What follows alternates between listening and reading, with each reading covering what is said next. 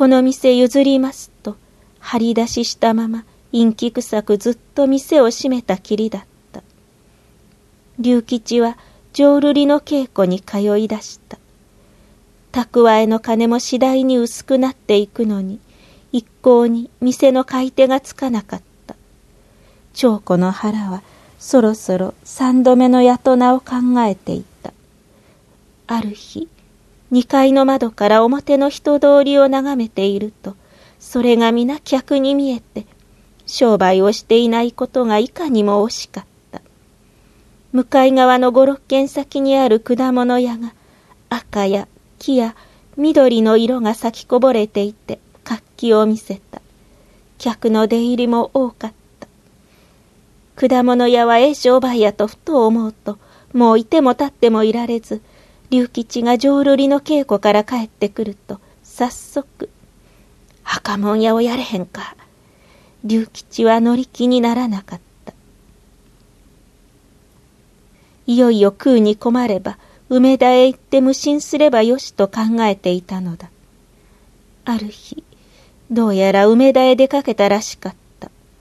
帰ってきての話に、無心したところ、妹の婿が出て応対したが、話のわからぬ頑固者の上にケチンボと来ていて、結局ビタ一文も出さなかったと、しきりに興奮した。そして、赤門屋をやろうやないか。顔はにがりきっていた。カント抱きの書道具を売り払った金で店を改造した。仕入れや何やかやでだいぶ金が足らなかったので、衣装や頭のものを七に入れ、なお、お金のところへ金を借りに行った。お金は一時間ばかり龍吉の悪口を言ったが、結局、長子藩、あんたがかわいそうやさかい。100円貸してくれた。その足で上塩町の種吉のところへ行き、果物屋をやるから二三日手を貸してくれと頼んだ。スイカの切り方など要領を柳吉は知らないから、経験のある種吉に教わる必要に迫られて、今度は柳吉の口から、一つお父っつぁんに頼もうやないか、と言い出していた。種吉は若い頃お辰の国元の大和から車一台分のスイカを買って上塩町の夜店で切り売りしたことがある。その頃蝶子はまだ二つでお辰が背負って、つまり親子三人総出で一晩に百個売れたと種吉は昔話し喜んで手伝うことを言った。関東煮屋の時手伝おうと言って柳吉に跳ねつけられたことなど根に持たなかった。どころか店開きの日筋向かいにも果物屋があるとてスイカ屋の向かいにスイカ屋ができてスイカ同士のああああ、差し向かいなんとしょう。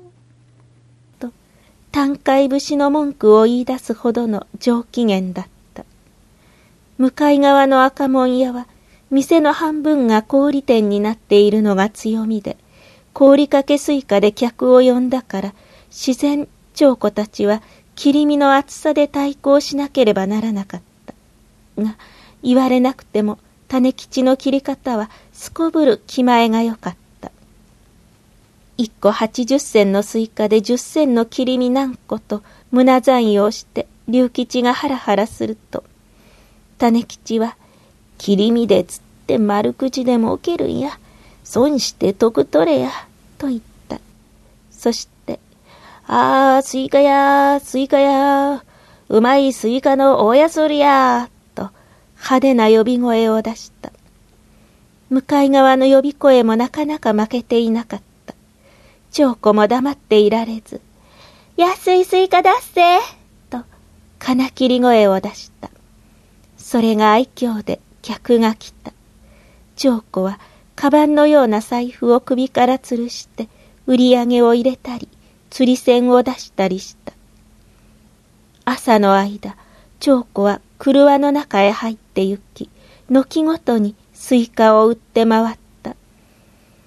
うまいスイカだっせという声がびっくりするほどきれいなのと、笑う顔が愛嬌があり、しかも気性が粋でさっぱりしているのとがたまらぬと、将棋たちがひいきにしてくれた。明日も持ってきとくなはれや。そんな時龍吉が背に乗せて行くと、姉ちゃんは？ええ奥さんを持ってはると褒められるのを人事のように聞き流して、龍吉は渋い顔であった。むしろむっつりして、これで遊べばめちゃくちゃに羽目を外す男だとは見えなかった。割合熱心に習ったので、四五日すると、柳吉はスイカを切る要領などを覚えた。種吉はちょうど氏神の祭りで、例年通りお当たりの人足に雇われたのを潮に手を引いた。帰りしな、リンゴはよくよく付近で拭いて艶を出すこと。水蜜糖には手を触れぬこと。果物は誇りを嫌うゆえ、始終畑をかけることなど念をしていった。